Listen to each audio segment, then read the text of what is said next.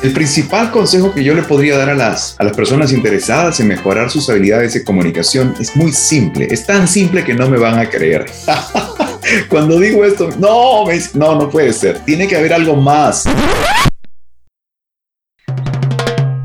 Que ese silencio incómodo se convierta en un pretexto para conversar y aprender más sobre el mundo de la radio. Aquí comienza El Bache. Hablemos de radio. ¿Qué tal? Bienvenidos a una, a una emisión más, a un episodio más de El Bache, Hablemos de Radio. Mi nombre es David García Granara y en el episodio de hoy tenemos que cuidar, tenemos que hablar, tenemos que explorar este insumo, quizás el más importante para la radio, que es la palabra. La palabra es el insumo más importante en radio y el instrumento para que esta palabra, para que este mensaje tome forma y llegue exitosamente al oyente, definitivamente es la voz. La voz de cada persona.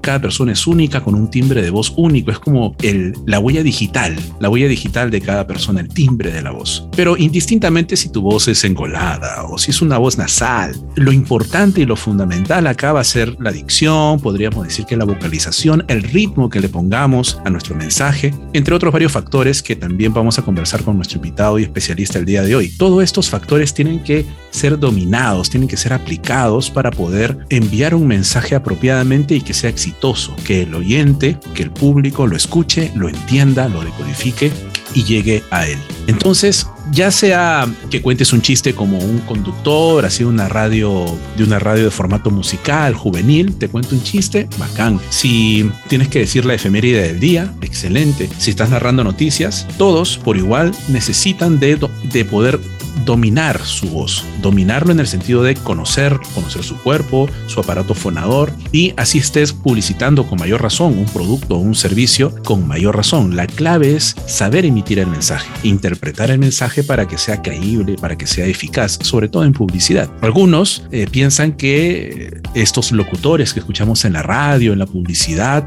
tienen un talento innato, que han nacido así. Suerte de ellos, qué bonita voz que tiene. Otros afirman que se compensa o se complementa la voz con la que han nacido con mucha preparación, con mucha técnica también. Y si vamos más allá, también con el trabajo de la voz, la formación en actuación es muy importante para la interpretación, para la locución comercial, para el doblaje, para la oratoria. Entonces surgen algunas preguntitas aquí. ¿Un locutor nace o se hace? ¿En cuánto tiempo uno puede sentirse preparado para enviar su voz a alguna casa de audio? Y el, temor inicial de algunos jóvenes, mi voz será escuchada entre tanta oferta, entre tanta competencia, al menos aquí en Lima, Perú. Es por ello que en este episodio del Bache contamos con un experto en la voz. Él comenzó su carrera a los 15 años de edad, siempre en constante aprendizaje y también compartiendo lo aprendido con nuevas generaciones. En la actualidad tiene más de 35 años como locutor para televisión, para radio, en internet, para podcast, en documentales, narraciones, videos corporativos, inductivos, motivacionales, fuerza de ventas y todo tipo de eventos corporativos. Es la voz marca de empresas de la talla, solo para mencionar algunas, Disney, Sony, Saga Falabella, Totus, entre otras. Tiene formación en teatro y es conferencista además en temas relacionados con la oratoria y crecimiento personal. Hoy,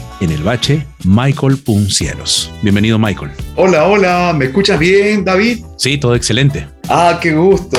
Muchísimas gracias por la invitación. Me siento honrado de estar compartiendo contigo estos minutos en el bache eh, para resolver algunas interrogantes que muchas personas te deben estar haciendo. La gente cuando está empezando una actividad nueva, hay muchas preguntas que no tienen respuesta. Probablemente en nuestra vida vamos a encontrar ese tipo de preguntas que no tienen respuesta. Así que espero que lo que tú me preguntes esta noche tenga respuesta. Y si no hay, no importa.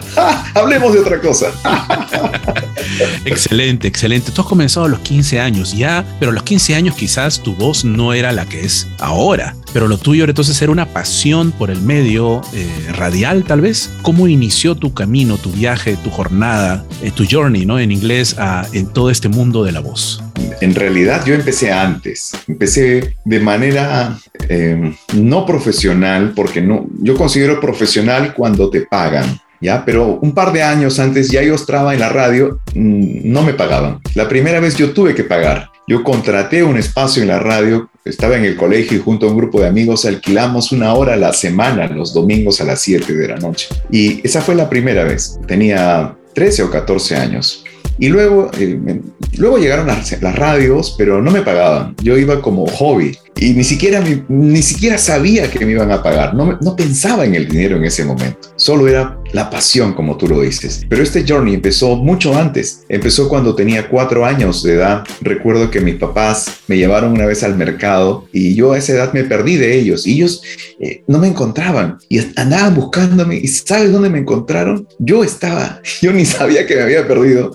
Yo estaba sentado escuchando música en una tienda de discos. Desde ahí era mi pasión por la radio, por la música. Yo estaba feliz ahí con los discos, escuchando el sonido.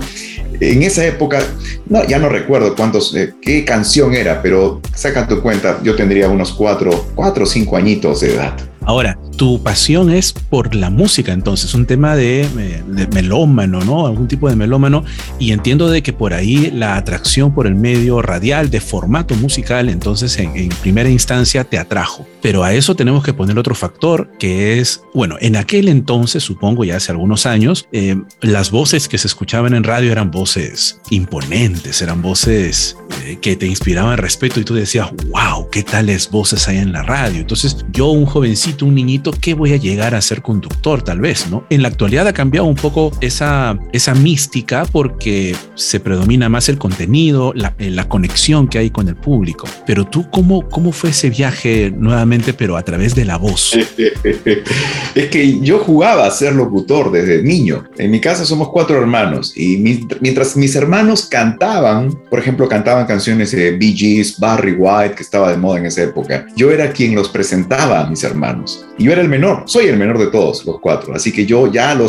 ¿Cuántos tendría? Pues unos siete, ocho años. Yo jugaba a presentar a mis hermanos que cantaban en la casa. Y ahí empezó. Luego entré a la radio, como tú dices, por una pasión por la música, pero en realidad yo admiraba figuras como Pepe Ludmir. ¿Se acuerdan de Pepe Ludmir? Que era quien narraba la entrega de los premios Oscar. Era un locutor peruano radicado en Los Ángeles, absolutamente una eminencia en la locución. Hablaba perfectamente el inglés y el español. Pepe Ludmir, Arturo Pomar, eran los locutores comerciales más importantes de esa época, mis referentes en locución. Y luego fueron llegando otros grandes maestros como Speedy González, Randy Calandra, Johnny López, entre otros. Ahora, eh, esos tú dices, wow, ¿qué tal vos? Me gustaría seguir sus pasos y en algún momento de mi vida llegar a ser como ellos o estar en un medio como ellos. ¿Qué necesitaste para tener la voz que tienes ahora? Porque no es solo la edad, no es solamente eh, eh, hacer algunos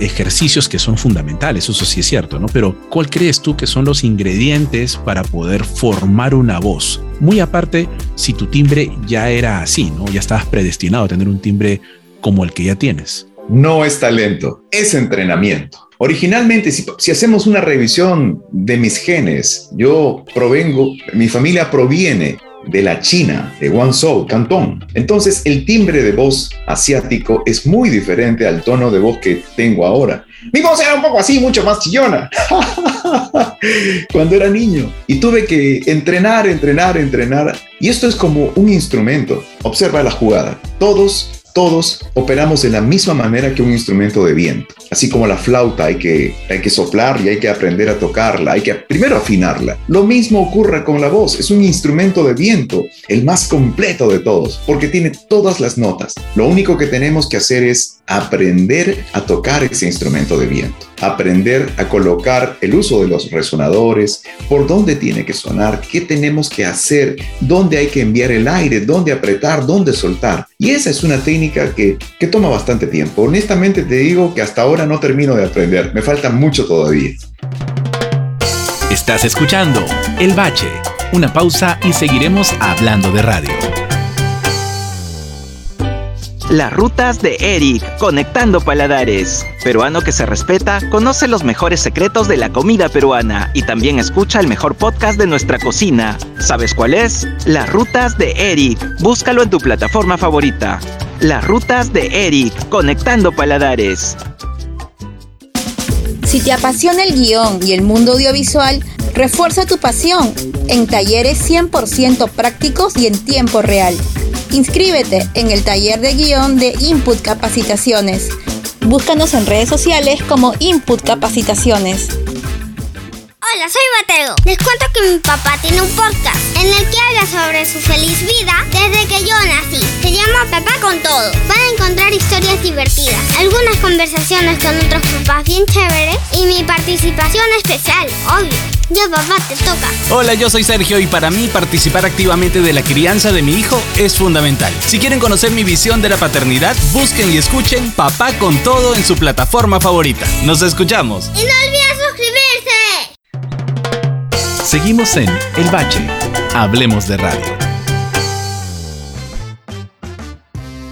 Es una formación permanente, entonces. Y eso también dice y habla bastante bien de ti y, de eh, profesionales con, con larga data de que tienen que reinventarse todos los años porque trabajar con la voz también, eh, lamentablemente, y hay que decirlo a la realidad, hay marcas o hay agencias que obviamente, claro, uy, esta voz está muy bien, pero de tanto, tanto repetirla eh, ya no se siente tan fresca como otras. Cambiaré a otra el próximo año. ¿no? Entonces hay esa necesidad de ser versátil, de, de ampliar tu, tu, tu gama de timbres o de entonaciones y allí creo que la formación actoral eh, juega un papel muy importante. Definitivamente.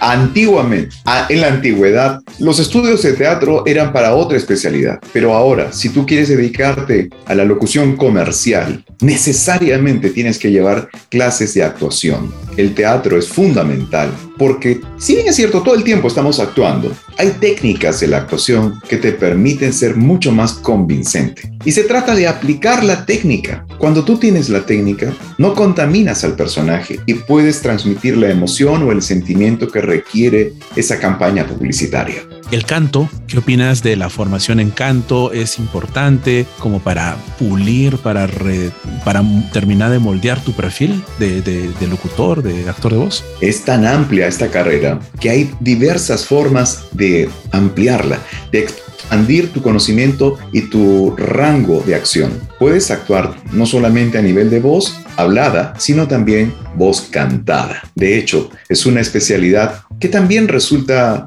interesante y atractiva. Pero en los últimos años el canto de los jingles, por ejemplo, se ha venido menos. Cada vez menos se utilizan los jingles. Así que se podría decir que hay que darle más fuerza a lo que te apasiona realmente. Si a ti te gusta cantar, entonces enfócate en el canto. El canto es una pasión maravillosa que te hace conectar a nivel vibracional con otros seres humanos. Y si es así como el canto, también ocurre con la voz hablada. Perfecto. En nosotros, eh, en, el bache, con cada personaje que hemos entrevistado, hemos conversado con Coqui Salgado, que por ejemplo, dentro de los aprendizajes o consejos que le da finalmente a nuestros oyentes, que son estudiantes universitarios, radioaficionados, público en general, eh, por ejemplo, él transmite el tema de la autenticidad. Tienes que ser auténtico para poder prender ese micrófono y conducir. Blanca Ramírez, por ejemplo, con quien también hemos conversado en otro episodio, comparte el tema de tienes que ser innovador, no, no copies, innova, sé versátil, adáptate. Em, ¿Y qué, qué, qué aprendizaje tú, eres un formador de, nuevos, de nuevas voces también. Y, uno de, los, de las características para quienes tenemos el agrado de conocerte es que no solo eres un excelente profesional y tu voz ya es una, una marca registrada, diría yo, sino que también tú, cómo te llevas profesionalmente y cómo eres con las personas con las que congenias, tu, tu, tu, tu don de gente también es importante.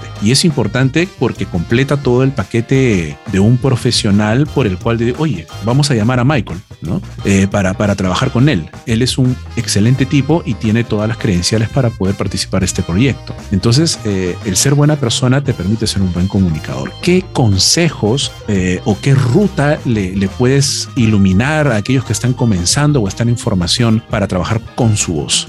Es que no solo se trata, como, como muchas personas piensan, se enfocan en la parte profesional. No solo se trata de ser un buen profesional, también hay que ser una buena persona. Pero aquí viene la, la pregunta difícil. ¿Qué cosa es ser una buena persona? ¿Quién tiene la respuesta? Yo no sé, porque lo que para mí es ser una buena persona es diferente lo que piensas tú, él y ella. Cada uno tiene una visión distinta de lo que significa ser una buena persona. Entonces, vamos a enfocarnos en otra cosa, de repente, en el crecimiento personal o desarrollo personal, cualidades de liderazgo. Ese camino podría darnos una luz más cercana a la realidad Es muy difícil la definición de ser una buena persona, pero con el crecimiento personal y las herramientas adecuadas de liderazgo te vas a dar cuenta de que la palabra liderazgo muchas veces ha sido tergiversada y tenemos malos ejemplos de líderes. Revisa en toda la historia de la humanidad. Casi todos los líderes que hemos tenido, cuando llegaron al poder, solamente se hicieron millonarios. Entonces tenemos una figura distorsionada de lo que significa liderazgo. El liderazgo auténtico no tiene nada que ver con la política. Al contrario, es una persona que está al servicio de los demás sin esperar nada a cambio. Y ese es el tipo de liderazgo que debemos de buscar aprender, estar al servicio de otro. Por eso estamos aquí en este planeta. Llegamos para servir a otros, así como los ríos no se benefician con su propio torrente de agua. Los árboles no se benefician con su propia sombra. La sombra es para otras, otros seres que lleguen a refugiarse del calor. El agua, la comida, el viento, la lluvia. Igual los seres humanos tenemos que estar al servicio de otras personas. Nuestro tiempo es limitado en este planeta. ¿Cuántos años piensas, David, que podrías vivir? Vamos a suponer que vivas 100 años, ya por poner un número redondo. 100 años en la historia de la humanidad, ya vamos 2000. 100 años no, se pasa muy rápido. Nos olvidan. En los trabajos, cuando una persona muere en el trabajo o fallece en circunstancias X, en el trabajo te recorrerán pues 3, 4 meses. Al año ya no se acuerdan que tú trabajaste ahí, te olvidaron quienes te van a recordar por siempre es tu familia. Entonces, esos, esos años que estemos en este planeta, tenemos que tratar de sembrar y expandir esta ayuda a toda persona, aún sin conocer. Es la única manera de poder tener una existencia con un propósito. ¿no? Esa es mi manera de ver las cosas. Perfecto. Y ya para ir finalizando esta muy valiosa conversación y aprendizaje que todos estamos sacando eh, a través tuyo, eh, ¿Qué consejos le puede dar a estas personas que están comenzando en comunicaciones, son radioaficionados, para que te han servido a ti eh, para poder trabajar tu voz y no solo tu voz, no, sino el, no, el qué, sino el cómo, ¿no? O sea, eh, esa técnica, eh, qué recomendaciones puedes hacer, aparte de los cursos que también brindas, obviamente, eh, con gran éxito, pero qué, qué, qué consejo le puedes brindar al público. El principal consejo que yo le podría dar a las, a las personas interesadas en mejorar sus habilidades de comunicación es muy simple, es tan simple que no me van a creer. Cuando digo esto, no, no, no puede ser, tiene que haber algo más. No puede ser tan simple.